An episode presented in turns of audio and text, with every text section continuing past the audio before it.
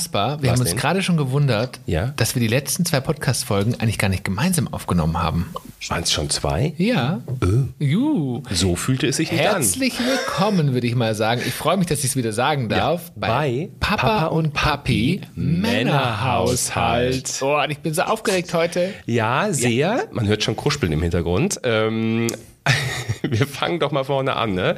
Wir beide waren nämlich in diesem Jahr auf dem Christopher Street Day in Köln und wir sind dort unglaublich tollen Menschen begegnet. Wir durften auf einem Truck in der, in der Demonstration, in der Parade mitfahren und ähm, ja und durch, durch die Menschenmenge fahren. Und das waren wirklich viele, viele Menschen, um nicht zu sagen über eine Wahnsinn. Million. Ja. Ähm, und das führte bei uns zu unglaublich viel Gänsehaut. Denn wenn man in die Menschenmenge schaute, sah man in nur glückliche Gesichter. All diese Menschen waren in diesem Augenblick einfach nur sie selbst. Das war sonntags und am folgenden Montag ging sicherlich ein Großteil derer wieder ins Büro, spielte irgendeine Rolle, begegnete homophoben KollegInnen und Vorgesetzten und musste sich irgendwie wieder verstecken. Wir sind an diesem Wochenende unter anderem auch Alexandra begegnet. Und Alexandra, die früher Mike hieß, wurde als Mann geboren, bevor sie vor sechs Jahren den Transition-Prozess startete, um ein Mann zu werden.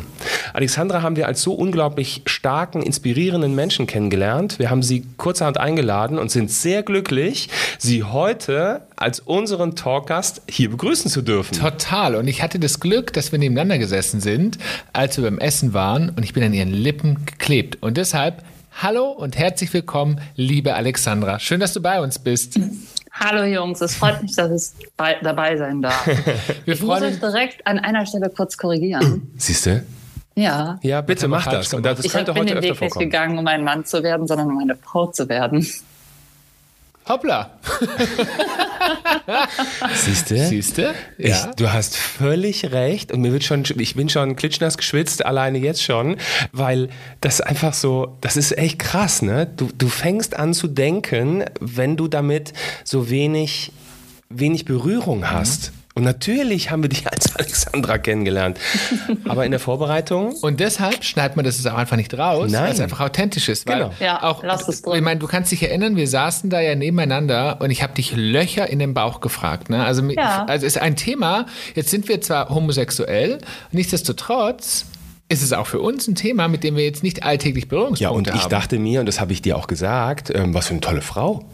Ich hätte das gar nicht Das gemerkt. wahr. Und als Björn das zu mir gesagt hat, habe ich gesagt, wie?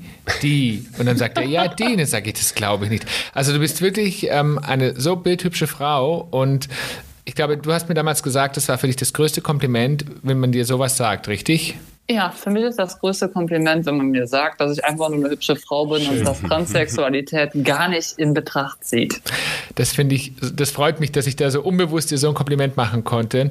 Und bevor wir jetzt über deinen ganz eigenen Weg sprechen, erklär uns doch mal bitte ganz kurz, was man unter transgeschlechtlichen Menschen versteht, beziehungsweise, ja, doch, was man darunter versteht. Was bedeutet das? Also Transsexualität ist der medizinisch korrekte Begriff in Deutschland. Viele sagen auch transident oder ähm, einfach nur trans. In der Schreibweise kommt ein Sternchen hinten dran. Ähm, transidente Menschen oder transsexuelle Menschen sind Menschen, die ähm, im falschen Körper geboren wurden, wortwörtlich, die schon immer irgendwie den Drang verspürt haben, dass sie im falschen Geschlecht sind. Das gibt es so. Ja. Das gibt es sowohl als Mann zu Frau wie auch Frau zu Mann. Aber es muss nicht immer unbedingt um die Operation gehen. Ne? ne? Also nee, tatsächlich nicht. Nee. Es gibt auch viele Transmenschen, die den letzten Schritt gar nicht machen, die einfach ihre Weiblichkeit ähm, ausleben wollen. Aber es gibt, äh, Trans ist ja sowieso ein Spektrum, was nicht nur die Transsexualität an sich mit befasst, sondern auch non-binäre Menschen und so werden ja auch in diese Trans-Spalte mit eingefügt oder gehören mit dazu. non-binäre Menschen. Das sind Menschen, die sich weder dem weiblichen noch dem Geschlecht, äh, männlichen Geschlecht Und- zugehörig fühlen. Und jetzt muss ich mal ganz blöd fragen, weil wir uns ja auf einem CSD auch kennengelernt haben, ne, auf einem sehr, sehr bunten, auf einer sehr bunten Veranstaltung, ist es ganz oft so, dass auch Menschen tatsächlich Transsexualität und ähm, Drag Queen, also Män Männer, die sich als Frauen verkleiden, verwe ver verwechseln. Kommt es immer wieder vor? Das kommt leider immer wieder vor, genauso wie Transvestiten Ähm, das ist sowas wie Olivia Jones macht. Ich will mich jetzt nicht aus dem Fenster legen. Es kann auch sein, dass sie Drag macht, aber diese Kunstform, diese überspitzte Weiblichkeit und diese Kunstform. Genau, und das- und der Ab die Abkürzung für Transvestit ist Transe. Das wird auch oft zu äh, Transmenschen, insbesondere Transfrauen, gesagt, obwohl das halt nicht korrekt ist. Das ist auch stellenweise sehr verletzend, weil wir sind keine Kunstform und wir verkleiden uns auch nicht, sondern wir leben das. Und das ist der Geschlecht ganz, ganz große Unterschied. Das eine ist eine Kunstform und es ist vielleicht eine Leidenschaft, ein Job und die Menschen leben aber dann trotzdem den Alltag in ihrem Originalgeschlecht, zu dem sie auf die Welt gekommen sind. Und das, was bei dir ist, da ist es tatsächlich im falschen Körper geboren und ähm, auch den Drang sozusagen dann eventuell, wie du gemacht hast, eine Geschlechtsangleichung vollzogen Korrekt. hast. Genau. Ja. Jetzt spulen wir aber erstmal ähm, ein paar Jahre zurück. Du bist gerade geboren worden. Ein paar Jahre. Ja. Seid so, seid so süß, Jungs. Ähm, wie bist du aufgewachsen? Ich bin sehr ärmlich aufgewachsen tatsächlich. Ich ähm, bin eins von zwei Kindern gewesen. Meine Eltern haben sich sehr früh geschieden, da war ich zwei Jahre alt. Ähm, dann hat meine Mutter einen neuen Partner kennengelernt in der Eifel. Dann sind wir von Köln in die Eifel gezogen. Und ähm, ja, dann kamen irgendwann meine Brüder noch dazu. Also habe ich insgesamt drei Geschwister. Und der zweite Vater meiner Mutter, also der zweite Mann meiner Mutter, hat ähm, keinen Unterhalt zum Beispiel gezahlt. Meine Mutter musste ganz, ganz viel arbeiten, ähm, um vier Kindermäuler zu stopfen. Und deshalb, dementsprechend waren wir sehr ärmlich. Ich wurde auch oft aufgezogen, weil ich vom Verhalten her nicht Stereotyp Junge war, sondern ich war eher sehr, sehr feminin. Hinzu kam noch, dass wir arm waren. Und obendrauf noch on top, weil das in Dörfern, gerade in so kleinen Gemeinden, sehr verrufen ist, war meine Mutter halt auch noch eine alleinerziehende Mutter, was da nicht gern gesehen ist.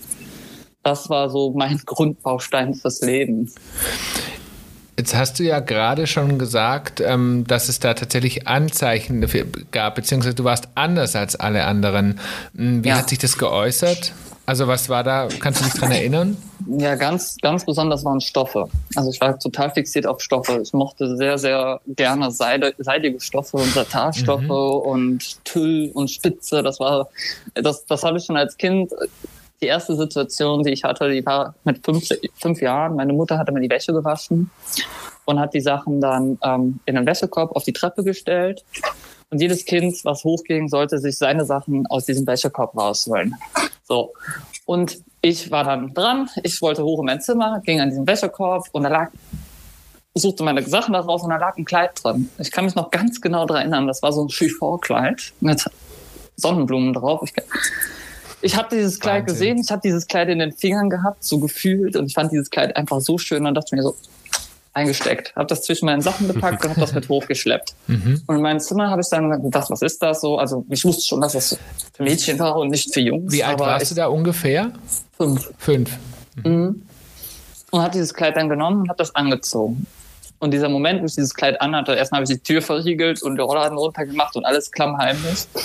dieser Moment, wo ich dieses Kleid dann anhatte und dieses Wallen von dem ja, Kleid an den Beinen spürte, dieses, dieses locker luftige, das war, das war der Moment, wo ich gedacht habe, ja, das war so, das, keine Ahnung, ich kann diesen Moment gar nicht wirklich in Worte fassen, weil mich das einfach als kleines Kind so hart geplächt hat. Und das wurde dann immer mehr. Also es ist ja nicht bei dem Kleid geblieben. Es ist eine ganze Zeit lang bei dem Kleid geblieben, aber irgendwann hat das Kleid nicht mehr gereicht. Und dann Okay. fing ich an, mehr Klamotten zu stitzen, nicht nur noch die Sachen von meiner Mutter zu klauen, sondern auch von meiner Schwester, die darunter leider sehr gelitten hat, weil irgendwann ging es dann rüber zu Schminke und dann habe ich die Schminke gemobst und habe mich geschminkt und meine Mutter hat meine Schwester verdächtigt und meine Schwester hat meine Mutter verdächtigt. Keiner kam darauf, dass ich das war. Und meine Okay. Schwester hat, ähm, ja, es tut mir auch bis heute leid, sehr darunter gelitten, weil meine Mutter der in Anführungsstrichen Sanktionen auferlegt hat, wie zum Beispiel, du kriegst jetzt kein Taschengeld mehr, erst wenn ich die Schminke wieder habe und hast du nicht gesehen. Ich habe halt innegehalten und dicht gehalten. Jetzt, wenn man Schubladen aufmacht, ähm, von außen betrachtet, könnte man sich ja auch überlegen, naja, also vielleicht ist der Junge schwul. Ja, Wie hast du das denn empfunden für dich? Das und, war gar. Und welche, also und welches Geschlecht hat dich, ähm, äh, ich meine nicht mit fünf, aber dann später irgendwann, also wo, wo, zu welchem Geschlecht hast du dann auch Interesse gezeigt? Also was welches Geschlecht hat dich interessiert als Gegenüber, als vielleicht auch sexuell? Ähm, das ist ganz schwierig. Das ist ganz schwierig, das zu erklären. Für mich ist das ganz glasklar, aber das mhm. äh, verständlich zu erklären ist ja sehr schwierig. Mhm. Ähm, es hat sich halt immer mehr zugespitzt und das mit den Klamotten wurde immer mehr und ich hatte alles unter meinem Bett gebunkert in so einer Schublade unter den Playmobil-Sachen.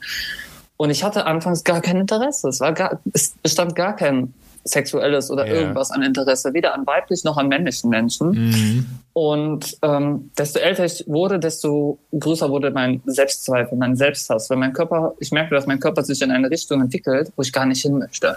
Mhm. Ich hatte auch schon Interesse an Menschen, aber jetzt, ich, ich würde jetzt nicht sagen typisch männlich, typisch weiblich, weil ich konnte mir nicht vorstellen, mit einer Frau zusammen sein, mhm. zu sein, konnte mir aber auch nicht vorstellen, mit einem Mann als Mann zusammen zu sein. Mhm. Es ging für mich, die, die einzige Vorstellung, die für mich akzeptabel war, dass ich die Frau war und mein Gegenüber war der Mann. Mhm. Alles andere, ich weiß nicht, das ist ganz schwierig, das zu erklären. Ähm, also schwul wäre keine Option gewesen, aber heterosexuell als Mann war auch keine Option. Es ist total interessant und vor allen Dingen, es, also ich meine, es ist ja schon so, dass man als junger als Junge oder als Mädchen, wenn man merkt, man steht auf das gleiche Geschlecht, das ist ja schon kompliziert und komplex und selbst auch schwierig für einen selbst, um das wahrzunehmen. Aber so, was du gerade beschreibst, das hört sich nach einem ganz schönen äh, Wirrwarr auch im Kopf an. Ne? Erstmal zu erkennen, wo möchte ich überhaupt hin und dann auch noch dieses, das gleiche Thema, dann noch das Thema mit dem eigenen Körper, dass man sich in diesem Körper, in dem man steckt, nicht wohlfühlt. Ich wusste aber auch tatsächlich nicht, dass ich transsexuell bin. Mhm. Diese ähm, Erkenntnis, die kam erst viel, viel später. Für mich war das anfangs immer noch dieses Spielerische, dieses Entdeckerische als Kind. Dieses Aufregende, das Spannende, dieses, diese, diese Faszination vom Verkleiden. Und ähm, mit den Jahren habe ich dann halt selber an mir ausprobiert, ähm, wohin die Reise geht, indem ich gemerkt habe, das ist nichts für mich und das ist nichts für mich. Ich habe alles irgendwie mal ausprobiert, vom Cross-Dressing über das Transvestit und Drag-Dasein. Also ich habe mhm. alle Szenen und Richtungen irgendwie in irgendeiner Form mal probiert. Und mm, du hast selber hast gesagt, jetzt, dass du das versteckt hast. Ähm, ist das irgendwann mal, also irgendwo auch mal aufgefallen? Also irgendwann sicherlich irgendwo ja, aber ist es so in den frühen Jahren schon irgendwo mal, mal, mal aufgefallen? Bei meiner Mutter ist es aufgefallen. Meiner Mutter ist das irgendwann aufgefallen, weil meine Schwester nicht mehr da war und die Sachen sind immer noch verschwunden. Mhm. Und dann wurde die natürlich stutzig und irgendwann wurde die auch sauer, weil sie sich nicht erklären konnte und wo die Sachen hin sind. Keiner hat was gesagt und der Heilige Geist hat bei uns nicht gewohnt mhm. und war dann halt am Rätseln und hat dann unser Zimmer durchsucht und hat dann bei mir die ganzen Sachen gefunden. Das war auch der Moment, wo ich dann das erste Mal gesagt habe, ähm, dass ich das die ganzen Jahre über war und dass ich glaube, dass ich gerne ein Mädchen wäre. Und da warst du wie alt? 14. Oh, wow, okay. Und was, was passiert, also jetzt würde ich gerne wissen, natürlich, wenn du das deiner eigenen Mutter erzählst, also der eigenen Mutter zu erzählen, dass du schwul bist, das fand ich schon irgendwie für mich ein mhm. Riesenschritt. Aber das ist ja nochmal eine ganz andere Nummer. Wie hat denn deine Mutter reagiert? Also die hat in erster Linie ganz, ganz toll reagiert. Die hat da gar keinen großen Hehl gemacht und die hat dann gesagt, dann behalt die Sachen, die du jetzt hast, aber lass die Sachen, die ich noch habe. Hat sie nichts mehr zum Anziehen. ja. Und ähm, die hat mich tatsächlich dann auch unterstützt, also anfangs. Ne? Mhm. Die hat mich unterstützt, die hat mir Mädchenklamotten bestellt, die ich toll fand. Ich gesagt, Mama, guck mal hier, das finde ich ganz toll. Und dann hat die gesagt, ja, komm, das bestelle ich dir und hat mir hier und da Klamotten tatsächlich gekauft und bestellt und mir meine weibliche Garderobe etwas was, äh, also mich dabei unterstützt, meine weibliche Garderobe etwas auszubauen.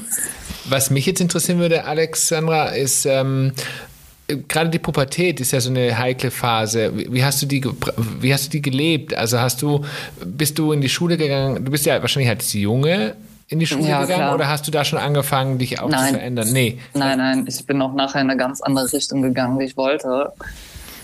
Ähm, zum Thema Transsexualität, wie ich darauf kam, dass ich transsexuell bin. Also ich habe alles probiert, ich habe gemerkt, ich habe mich verkleidet. Hat nicht gereicht. Mhm. Ich habe mich, hab mir Mädchenklamotten angezogen und mich versucht sexuell zu befriedigen. Hat nicht gereicht. War auch nicht der Kick da. Mhm. Dann habe ich aber irgendwann mal, ähm, das weiß ich noch ganz genau, bei Pro7 eine Dokumentation über Lorelei London gehört. Lorelei Ah, ja, London ich ist eine erinnern. Transsexuelle. Ja, ja. Äh, Und das, die ist schon ganz lange auf diesem Weg und hat auch schon ganz lange diese OPs hinter. Also ich war dann auch ein ganz kleines Kind, wo das Ja. passiert ist und das dokumentiert wurde. Und wo ich das gesehen habe, wusste ich, ich bin das auch. Und ich wusste dann, dem Ganzen einen Namen zu geben. Und vor allen Dingen wusste ich, dass ich nicht mehr alleine bin Ja, dass es auch noch andere Menschen gibt, die das haben. In meiner Schulzeit ähm, bin ich aber komplett bis zum Ende auch noch in meiner Lehre männlich aufgetreten. Hast du Tja. trotzdem, Entschuldigung, hier ins Wort falle, aber hast du Diskriminierung erlebt? Weil man ist ja dann doch irgendwie anders vom Verhalten. Ich habe Diskriminierung nicht unbedingt auf Transsexualität bezogen ähm, erlebt, sondern eher auf Homosexualität, Ja. weil alle vermutet haben, ich bin schwul. Genau. Und ähm, ja, in so einem kleinen 200-Seelendorf, wo Fuchs und Hase sich gute Nacht sagen, da kommt das ähm, nicht so gut, wenn man irgendwie etwas Wenn man aus der Reihe tanzt. ist, ne? Genau. Genau. Ja. Mhm. Und ähm, die haben das eher auf Homosexualität bezogen und geschoben und mich dementsprechend fertig gemacht. Die Schwuchtel hier, die Schwuchtel da. Und ja. War eine schwierige Zeit. Ähm, ja, es ging dann halt bis zu meinem Outing bei meiner Mutter mit 14 und kurz darauf habe ich halt dann zurückgerudert und bin in eine ganz andere Richtung gegangen. Darf man eine sehr intime Frage stellen? Selbstverständlich. Kannst du dich noch erinnern? Also, was war dein erstes Geschlecht, mit dem du intimer wurdest? Weiblich. Was hast du? Was? Weiblich. Weiblich, weiblich. Okay. Also du hast, äh, ja, also Versucht in der Norm. genau. Ich habe es versucht, aber es ging nicht. Ich habe mein Bestes gegeben, weil eben dieses Erwartungsbild erfüllt wurde. Aber also erfüll, weil ich dieses Erwartungsbild erfüllen sollte, aber ich habe es einfach nicht gekonnt. Und es war für mich einfach, der Sex war für mich nicht zufriedenstellend und hat mich auch nicht in keiner Form glücklich gemacht. Hast du das dann auch mit einem äh, Jungen ausprobiert? Erst später, erst nach der Transition, also erst Okay. mitten in der Transition, aber ähm, ungeoutet nicht, nein.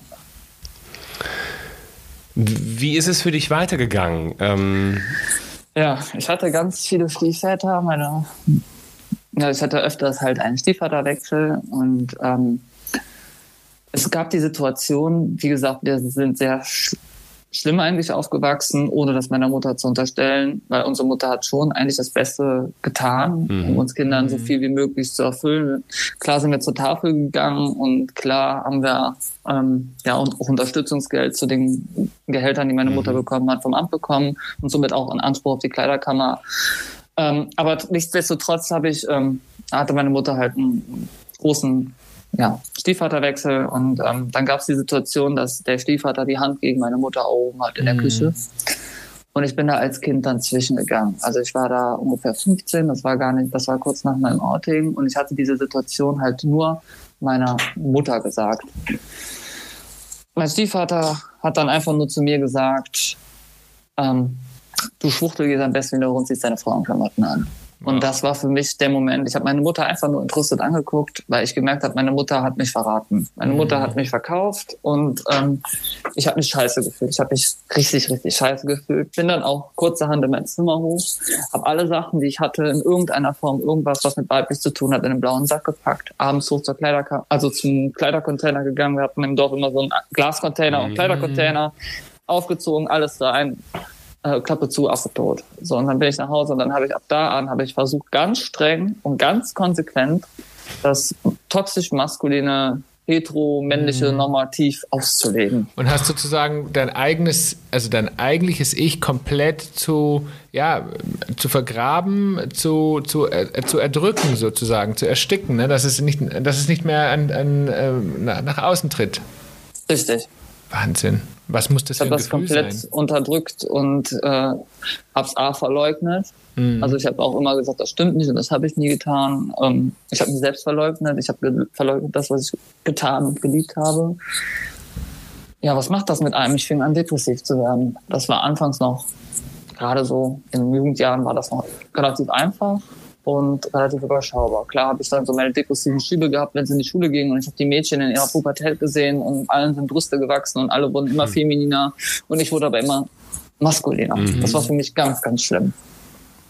Das heißt, ähm, Alexandra, wenn du hättest du damals, also hätte dein Stiefvater und vielleicht auch deine Mutter anders reagiert? Sprich, hätten sie dich an die Hand genommen und hätten gesagt, hey, ähm, wir akzeptieren das und wir sind für dich da, dann wäre im Zweifelsfall diese depressive Phase an dir vorbeigegangen. Dann wären die an mir vorbeigegangen und dann Genau. wäre ich, hätte ich wahrscheinlich ein ganz anderes Leben gelebt, wie ich es gelebt habe bis dato. Weil aufgrund dessen sind ganz viele andere Entscheidungen getroffen worden, die mir nicht in die Karten unbedingt gespielt haben. Du hast dir damals aber auch keine Hilfe gesucht, oder?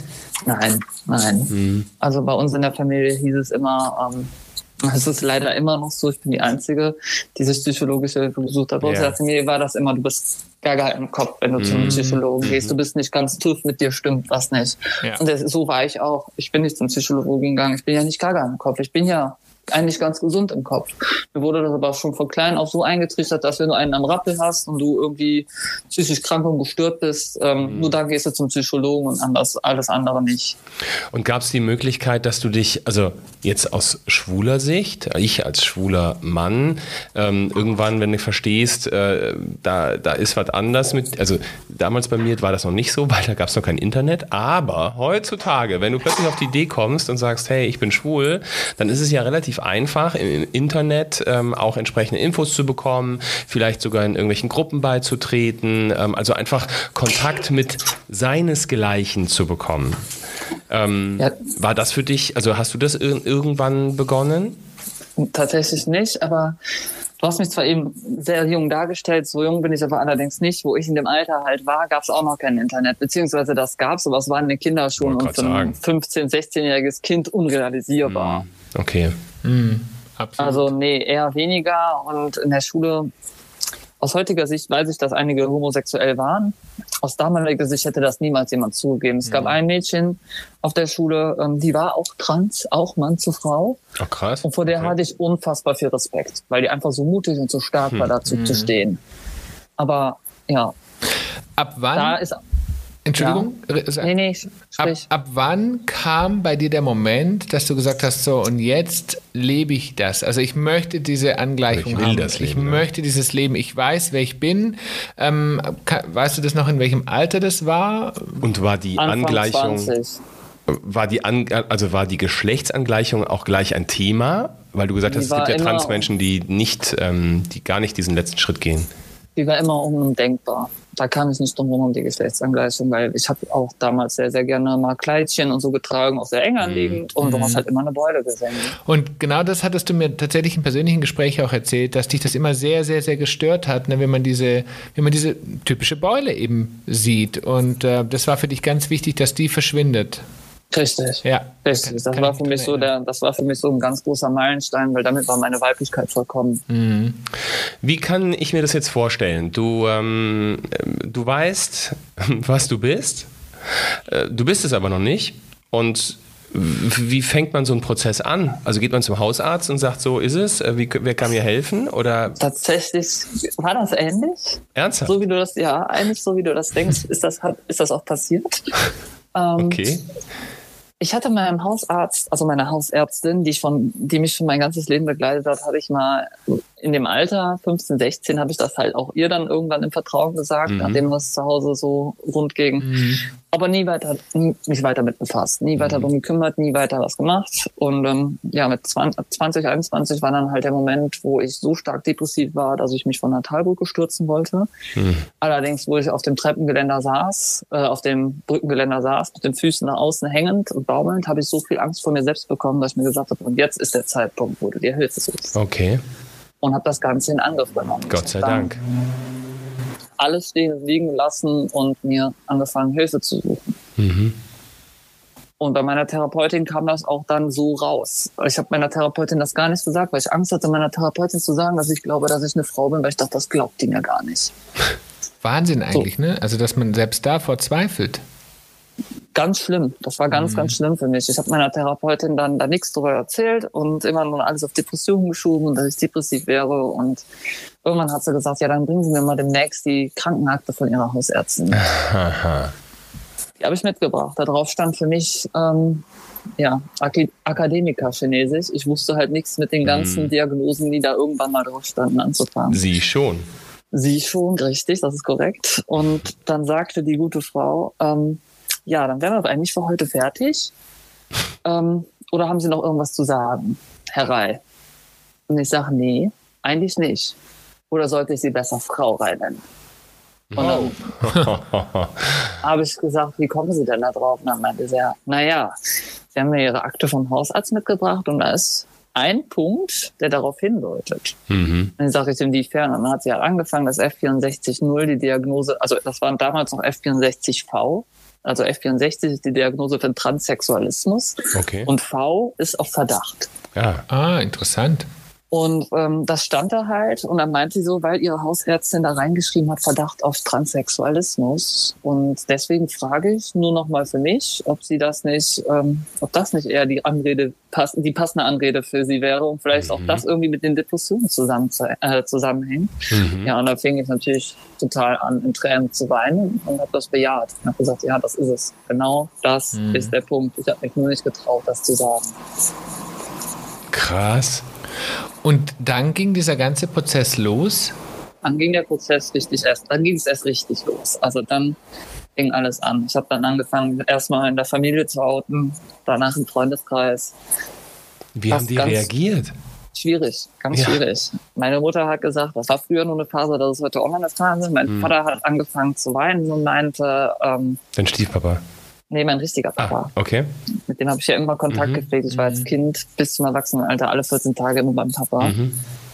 ähm, der hat angefangen zu weinen und er meinte damals zu mir dann, ja, ich habe aber nicht nur ein Kind, also zwei Kinder bekommen, äh, zwei Geschlechter bekommen, sondern ich habe zwei Kinder bekommen und habe mich in den Arm genommen. Süß. Die Freunde haben ganz schwierig reagiert, außer zwei sind mir keine erhalten geblieben, die haben sich Mhm. alle von mir abgewandt, aber was erwarte ich? Die waren genauso toxisch maskulin Mhm. wie ich auch und Mhm. dementsprechend war auch der Freundeskreis nicht passend. Es ist auch kein Verlust, dass ich die Menschen heute nicht mehr habe. Gab's Oma, Opa? Oma, Opa gab's auch. Und haben, wie, haben, also wie haben die reagiert? Weil es ja noch eine ganz andere Generation ist. Das war auch wieder ganz lustig. Oma und Opa habe ich mich so mit als letztes geoutet, Ja, kenne ich. weil ich vor, weil ähm, meine Cousine hat sich als lesbisch geoutet zwei Jahre zuvor Hm. und das ist für die Oma eine Welt zusammengebrochen, weil die die Linie nicht fortführt. Also die, die Familie, die Mhm. zerbricht, weil meine Cousine lesbisch ist. Hm. Der Name wird nicht weitergetragen. Und ähm, ja, dann habe ich da ganz viel Muffen für gehabt, hab's dann auch, also habe erst eine ganze Zeit lang so getan. Also ich bin dann immer von der Arbeit zur Oma. Dann habe ich mich abgeschminkt, eine Perücke abgesetzt, ähm, Männerklamotten Ah. angezogen, Handschuhe übergezogen, weil ich hatte zu dem Zeitpunkt schon Gelnägel. Bin dann bei der Oma rein, habe meine Show für eine Stunde gespielt, um die Oma zu besuchen und bin dann wieder ins. Auto. Das ging eine ganze Zeit dann gut und irgendwann wird die stutzig, wenn ich meine Handschuhe trage. Und dann habe ich gesagt, anfangs, ich habe eine Wunde da, Oma, da ist ein Pflaster drauf. Ich, bin gerade von der Arbeit und wenn ich das jetzt abziehe, dann, dann liegt die Wunde frei. Und Mhm. ich habe da immer versucht, um rumzureden, aber die Frau ist auch nicht doof. Und irgendwann Mhm. hat die halt gesagt, so, und jetzt ziehst du die Handschuhe aus. Sag mal, wie muss man sich das vorstellen? Du hast dich geoutet, du hast dich mal mehr geoutet. Hast du denn auch angefangen, nach dem Outing tatsächlich immer weiblicher zu werden für dich? Ja, weil du gerade gesagt hast, äh. Perücke abziehen Genau. und so. Von ja, der, genau. Von der Arbeit. Ich habe einmal mehr angefangen, das Weibliche ähm, auszuleben. Da wollte ich gleich noch drauf zurückkommen. ja. Aber ähm, Oma und Opa waren halt erst so, ja, gerade wo ich richtig im Prozess drin war, habe ich erst Hm. nicht getraut, denen zu sagen. Hm. Meine Oma und Opa haben, der Opa, der ist schwer krank, der hat das gar nicht mehr, glaube ich, so richtig auf dem Schirm, aber die Oma hat geweint, hat mich in den Arm genommen, hat gesagt, Kind, das wusste ich doch schon immer. und das war ein ganz, ganz toller Moment, das hat mir Ja. erstmal ein Stein vom Herzen gefallen, weil ich Mhm. damit überhaupt nicht gerechnet habe. Mhm.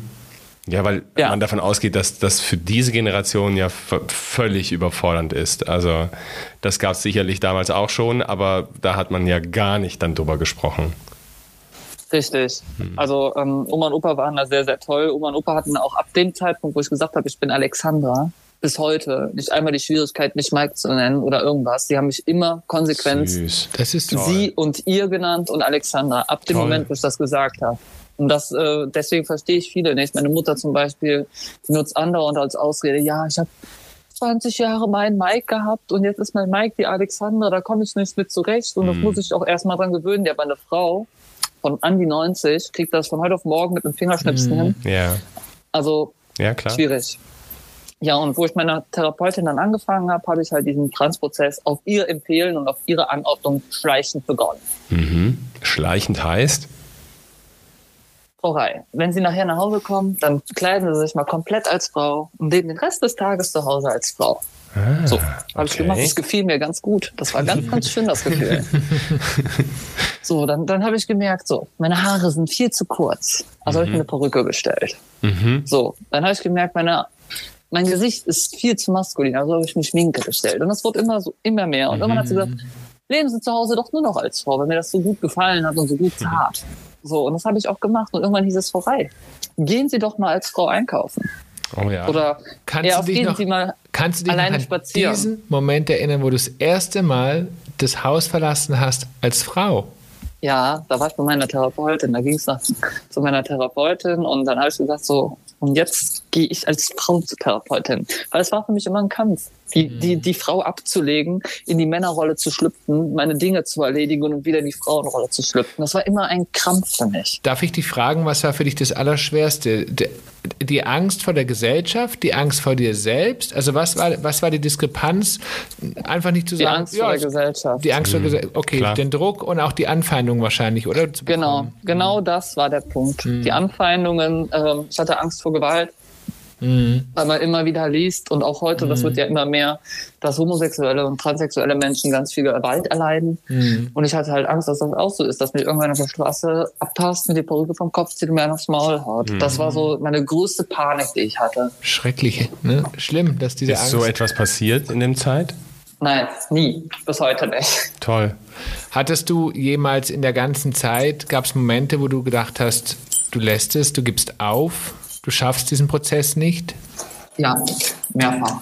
Hm. Gab es da so ein mehrfach. Beispiel, warum? Also um, um vielleicht noch ein bisschen mehr Verständnis für die Hörer zu bekommen?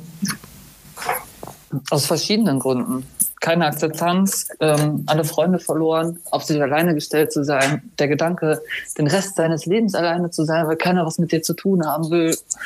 Da gab es die verschiedensten Gründe. Mhm. Angst vor Gewalt und so weiter und so fort. Dann der psychische Druck, den ich durch Vater Staat hatte, ähm, bezüglich der Namensänderung. Da kann der, mhm. da kann Vater Staat nichts dafür sondern eher ähm, die Menschen, die Menschen im Umfeld, weil wo meine Vorname- und Personenstandsänderung noch nicht durch war, war ich aber optisch schon ganz klar weiblich gelesen.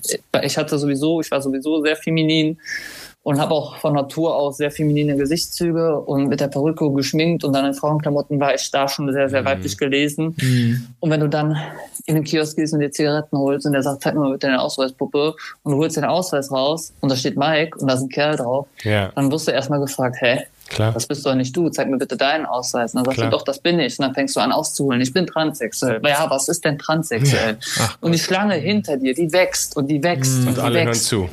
Und alle hören zu, weil das ist ja ganz spannend, was jetzt gerade da vorne Klar. passiert.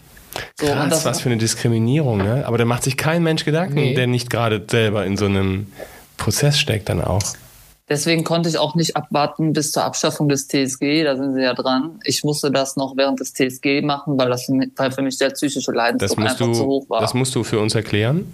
TSG? Ähm, TSG ist das Transsexuellengesetz in Deutschland. Mhm. Dieses Transsexuellengesetz ermöglicht einem Menschen, der transsexuell ist, den Vornamen und den Personenstand, das heißt das Geschlecht in der Geburtsurkunde, dem, dem gefühlten Geschlecht anzupassen. Das heißt, man yeah. kriegt einen weiblichen Vornamen und einen und kriegt die Anrede Frau. Mhm. Beziehungsweise in der Geburtsurkunde steht dann auch weiblich. Mhm. Und jetzt kommt eine ganz blöde Frage von mir, aber ich bin mir sicher, viele stellen sich gerade die Frage, das kannst du machen, ohne dass du beispielsweise eine komplette Angleichung des Geschlechts vollzogen hast, richtig?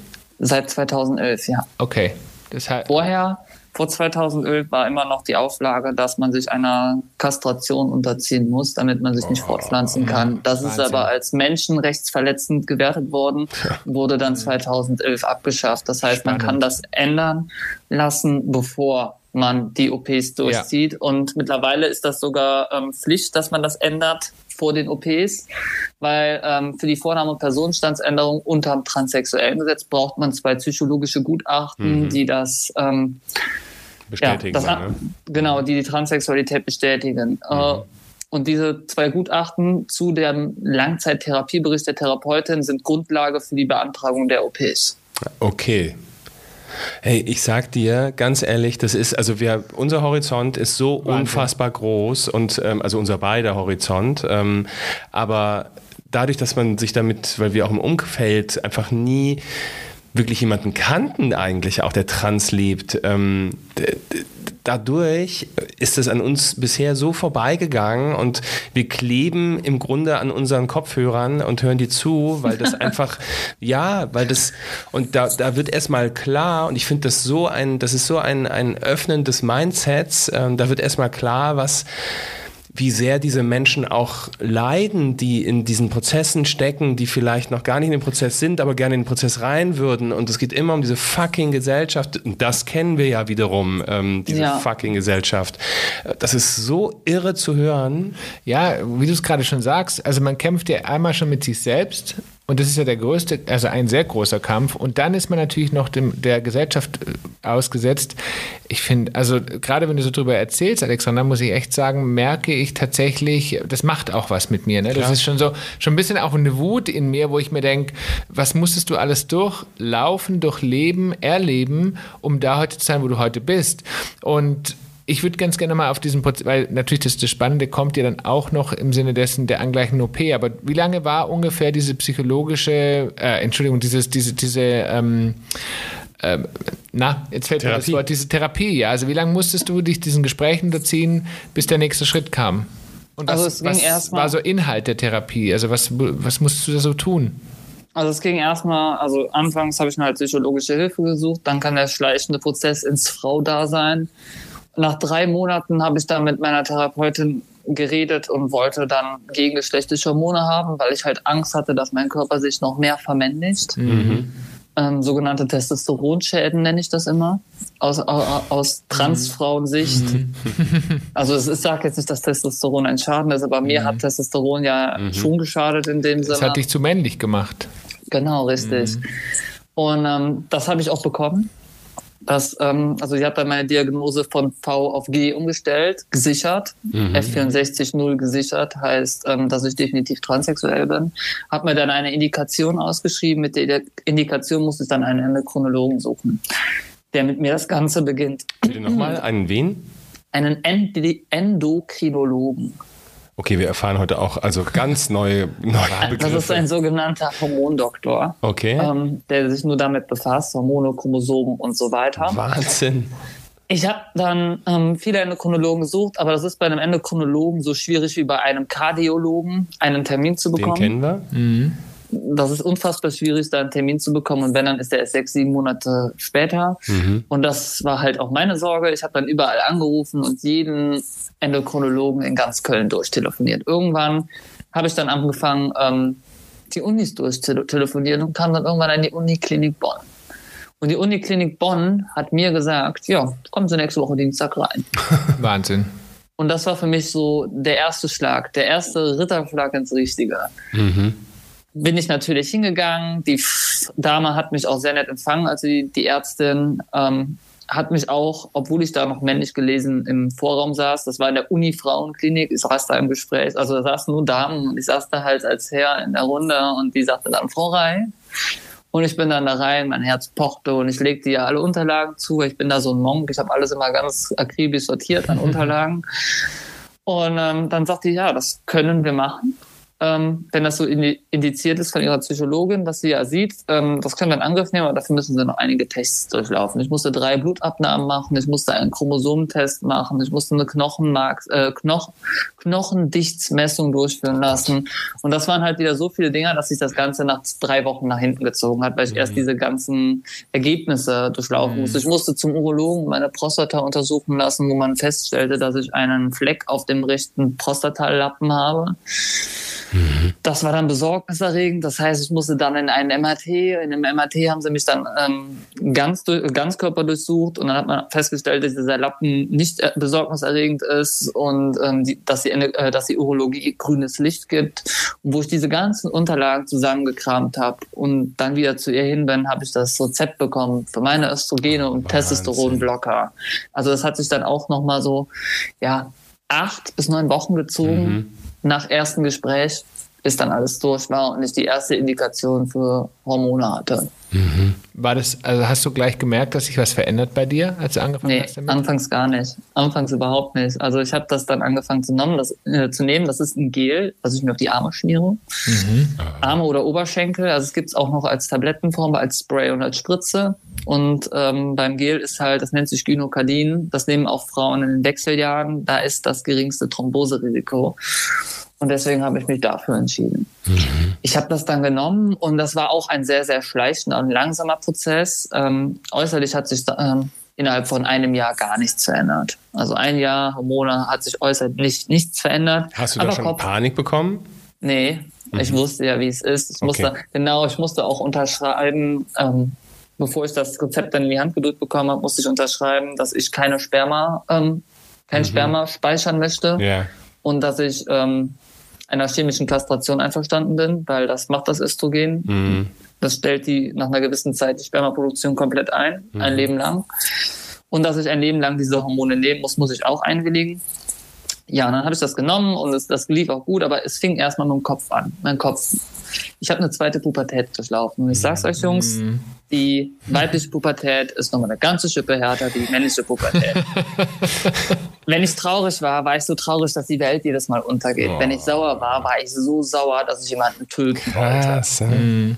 Wenn ich lustig drauf war, dann war ich mit Mitte 20 so lustig drauf wie eine 13-Jährige.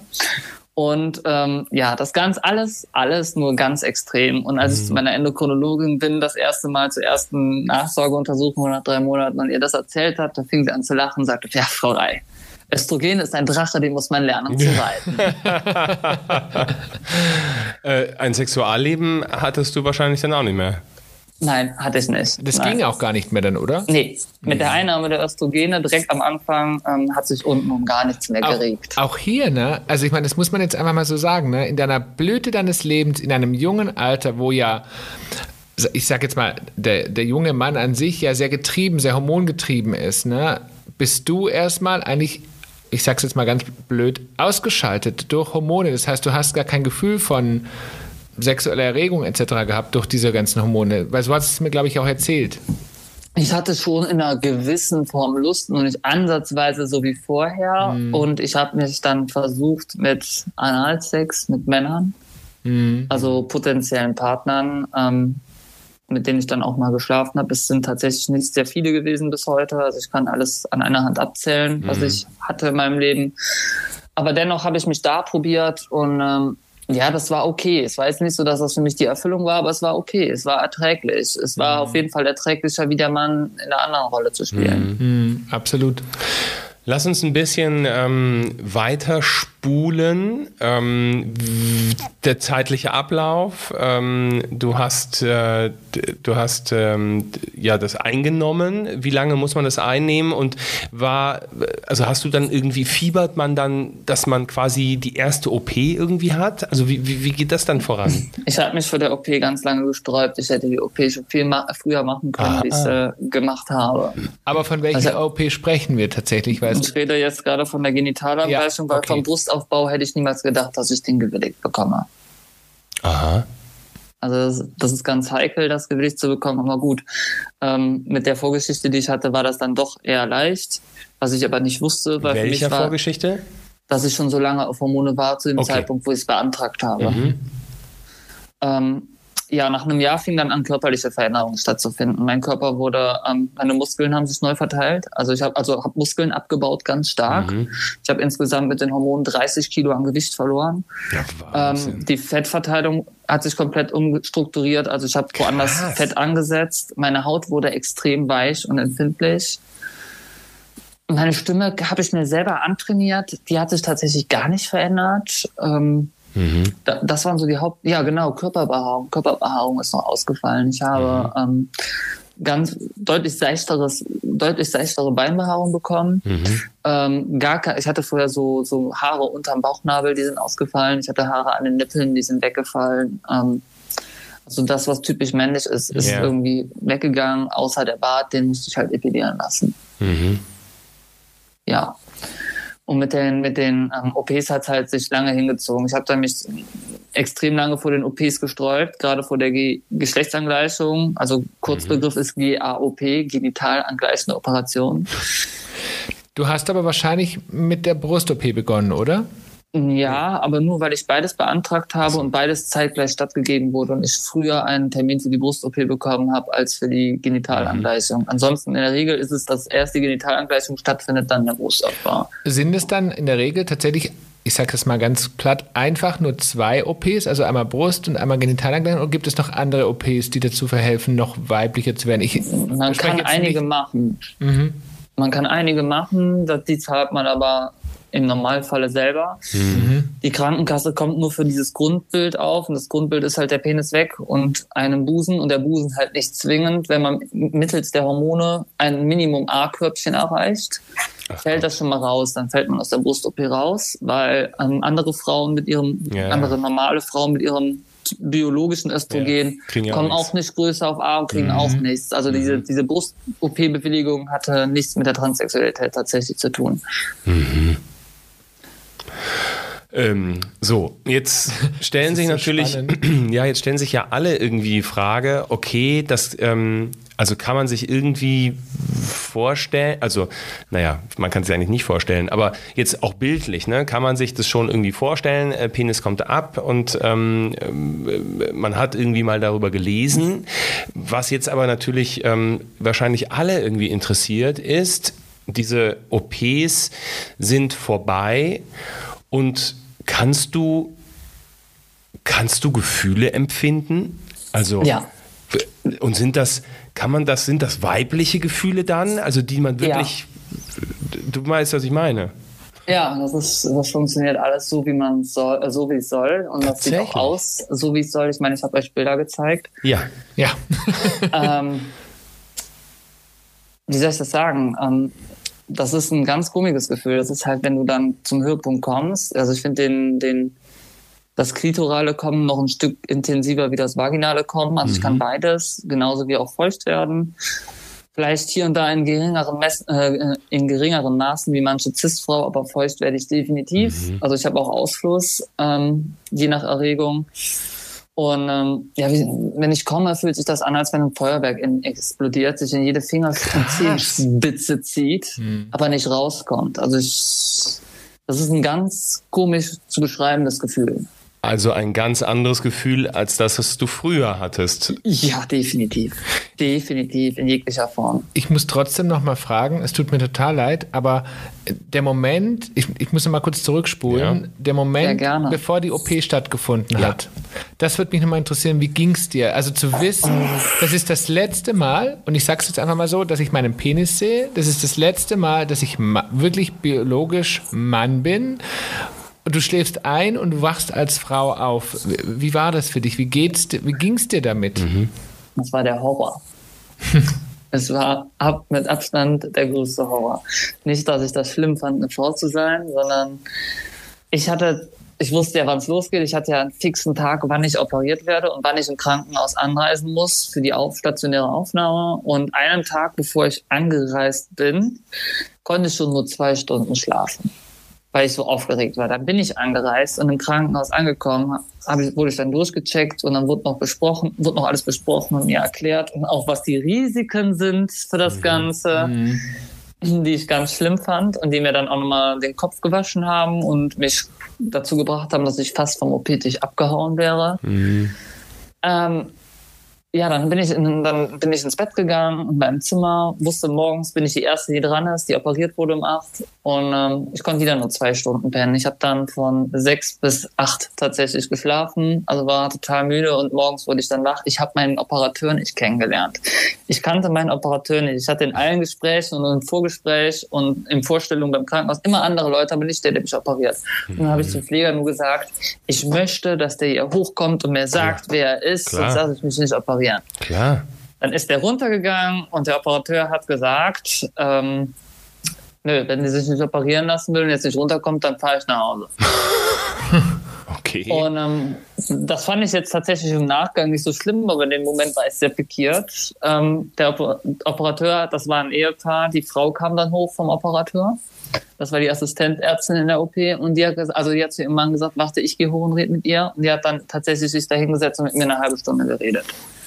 Und nach dieser halben Stunde ganz intensiv sich meine Probleme angehört und ähm, auch nicht alles bejaht, sondern das aus einem ganz neutralen Blickwinkel erzählt, ähm, hat sie dann am Ende der, des Gesprächs gesagt, so Frau Reise, Sie müssen sich entscheiden. Entweder Sie kommen jetzt mit mir runter oder ich rufe unten an, dann sagen wir den OP-Saal ab, aber dann müssen Sie leider damit rechnen, dass Sie in diesem Krankenhaus nicht mehr operiert werden, weil uns entstehen dafür 5000 Euro Kosten, weil unten ein OP-Team von 20 Leuten steht und ähm, wenn wir sie jetzt nicht operieren, kriegen wir das Geld nicht von der Krankenkasse. Das heißt, wir sehen keinen million Cent. Aber alles ist vorbereitet für sie. Und dann habe ich gesagt, wissen Sie was? Fahren Sie mich runter. Und dann bin ich runtergefahren worden. Ich lag auf dem OP-Saal, äh, auf dem OP-Tisch. Ich hatte noch ein Stofftier, was meine Mutter mir mitgegeben hat. Ähm, lag auf diesem Tisch und bin dann runter. Und dann habe ich mit den Anästhesisten noch so ein bisschen rumgeschakert und rumgealbert. Und dann habe ich, da haben die irgendwie, ich kann, kann mich tatsächlich nicht mehr genau dran erinnern, die haben irgendwas gesagt. Und ich habe in Tränen angefangen zu lachen und war eingeschlafen. Okay. Also ich bin im, während, während ich Tränen gelacht habe, bin ich eingeschlafen. Ja, und wo ich wach wurde, war ich erstmal, ich wusste gar nicht, was ich bin, wer ich bin, wo ich bin und was hier überhaupt gerade Phase ist. Und du hattest mir erzählt, es sind unfassbare Schmerzen gewesen, richtig? Es waren stellenweise, wenn das Morphium oder der Morphinersatz nachließ, ähm, waren das Schmerzen, die wünsche ich meinem ärgsten Feind nicht. Unglaublich, was du Also ich habe natürlich immer den Panikknopf drücken können und dann habe ich direkt Zeug bekommen. Aber äh, diese zwei Sekunden, wo du wartest, bis sie dir ähm, was Neues in die Venen schießen, das war schon immer nicht, schon nicht ohne. Wie lange ging das, bis diese Schmerzen irgendwann einfach äh, Erträglicher erträglich waren? Genau. Nach ein bis zwei Tagen. Ah, wow, das- doch so zu schnell. Ja, ja, nach ein bis zwei Tagen ließ das nach. Es wurde immer weniger und ich wurde auch immer kontinuierlich runtergesetzt mit den Schmerzmitteln, die ich genommen habe. Also es war, es war in Ordnung. Es Was- war auch ertragbar. Es war keine Höllenqual. Es tat zwar höllisch weh, ohne Frage, aber ich würde es wieder tun. Was ja total verrückt ist, das ist ja noch gar nicht so lange her, richtig?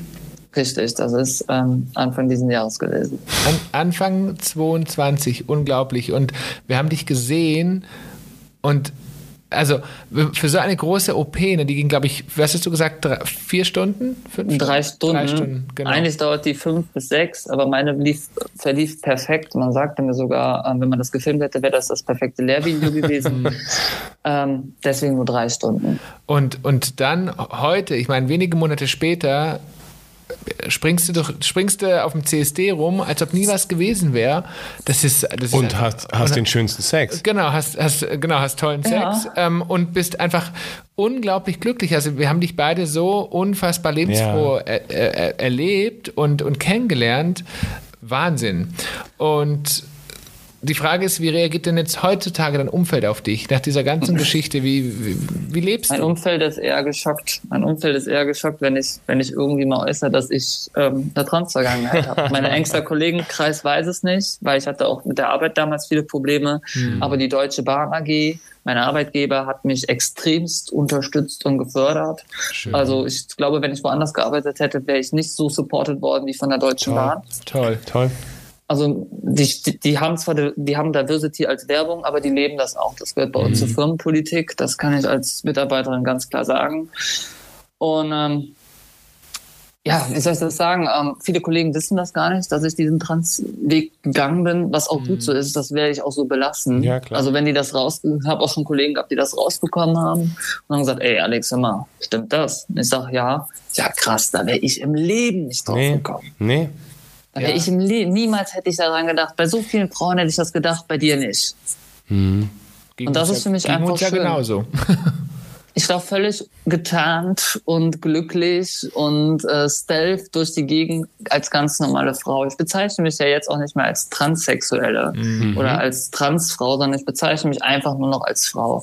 Weil ähm, Ja. ich, hab, bin, ich war ein Mann, ich bin den Transweg gegangen, um eine Frau zu werden, die ich jetzt bin. Ich bin jetzt keine Transfrau mehr, weil ich sehe aus, wenn ich nackelig bin, wie jede andere Frau. Und deswegen bezeichne ich mich gar nicht mehr als Transfrau. Ich würde es niemals verleugnen, aber ich würde mich auch niemals mehr mehr als eine so darstellen oder präsentieren. Wahnsinn. Wenn du jetzt äh, auf das, auf das Ist, also auf den Ist-Zustand schaust, ähm, wie ja auch, auch die Welt mit dir umgeht ähm, und du dürftest dir etwas wünschen, was, was würdest du dir von der Gesellschaft wünschen? Da gibt es nur eins, mehr Toleranz und Akzeptanz. Mhm. Weil es ist etwas, was man sich nicht aussucht. Ähm, mhm. Ich denke mal, das könnt ihr bestätigen. Ich ja. bin nicht irgendwann auf die ähm, Idee gekommen und denke mir, oh, das ist ein cooles Ding, damit stehe ich im Mittelpunkt und das macht Bock. Mhm. Sondern ich hatte keine andere Wahl. Es gab nur ein Entweder-Oder mhm. und das Oder war, ich beende alles. Und ähm, ich bin froh, dass ich mich heute für den richtigen Weg entschieden habe und ein sehr erfülltes Leben habe. Mhm.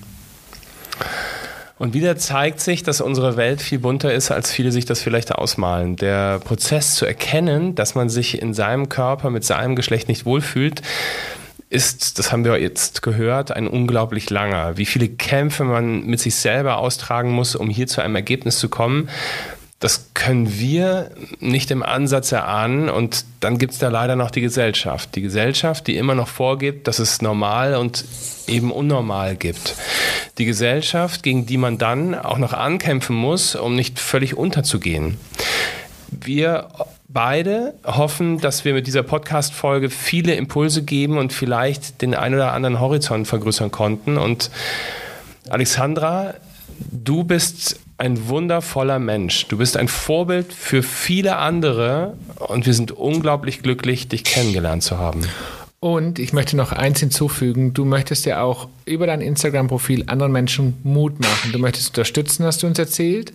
Und genau. ähm, wenn man auf dein Instagram-Profil geht, das nennt sich Mrs. Lexi mit Doppel-X geschrieben, ähm, dann sieht man da wirklich eine tolle Frau, die einen Weg hinter sich hat. Und für alle, die sich für dieses Thema interessieren oder die vielleicht auch beispielsweise Kinder haben, die sich anders verhalten, wir kriegen auch ab und zu über, über unseren Instagram-Kanal Anfragen dazu. Die können, sie, können auch dir schreiben, denn du bist da echt äh, unfassbar offen und hilfsbereit. Wenn Ein großes Vorbild. Geht. Ein ganz, ganz großes Vorbild, genau. Vielen lieben Dank für die Blumen, ihr Lieben. Wir wünschen dir alles erdenklich Gute auf deinem weiteren Weg als Frau dass du noch ganz ja. viel tollen Sex hast. und, und, freuen uns, denn das wird ja ein paar Jahre darauf verzichtet, deshalb freuen wir uns und wir freuen uns mega, wenn wir uns irgendwann wieder über diesen Weg laufen dürfen, denn äh, Köln und München sind ja nicht ganz so weit auseinander. Wir bleiben in Kontakt. Das tun genau. wir. Pass auf dich auf, meine Liebe. Und, Vielen Dank, ähm, dass wenn, ich heute da sein durfte.